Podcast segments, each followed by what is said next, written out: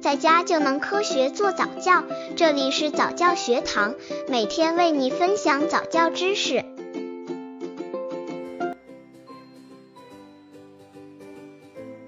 用耳语对宝宝说话好不好？父母学着用智拙的耳语与幼儿交流，是想用孩子熟悉的方式与之沟通，从而拉近与孩子的距离。这种交流方式很容易与孩子亲近，也表现出一种平等。但是，父母不应该过多使用耳语，因为孩子是通过不断接收外界信息逐渐成长的。父母常常使用耳语迁就孩子的语言习惯，可能会阻断孩子语言学习这一重要的成长通道。刚接触早教的父母可能缺乏这方面知识，可以到公众号早教学堂获取在家早教课程，让宝宝在家就能科学做早教。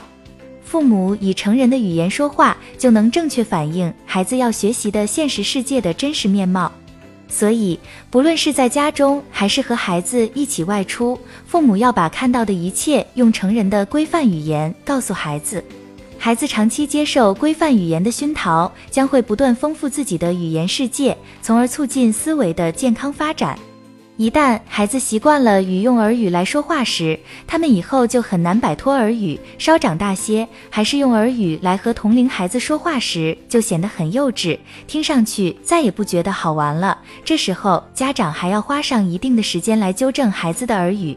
因此，在与刚会说话的孩子交流时，千万不能顺着孩子用耳语来说话，更不能用耳语来叫孩子。比如，看见汽车过来了，不能对孩子说“看迪迪来了”，这是错误的。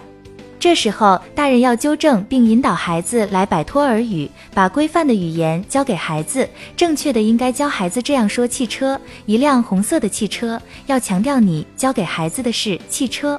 以后看见汽车后，可以问孩子这是什么，让孩子告诉你这是汽车。相信在父母的正确教导下，随着孩子语言能力的加强，耳语现象会成为过去。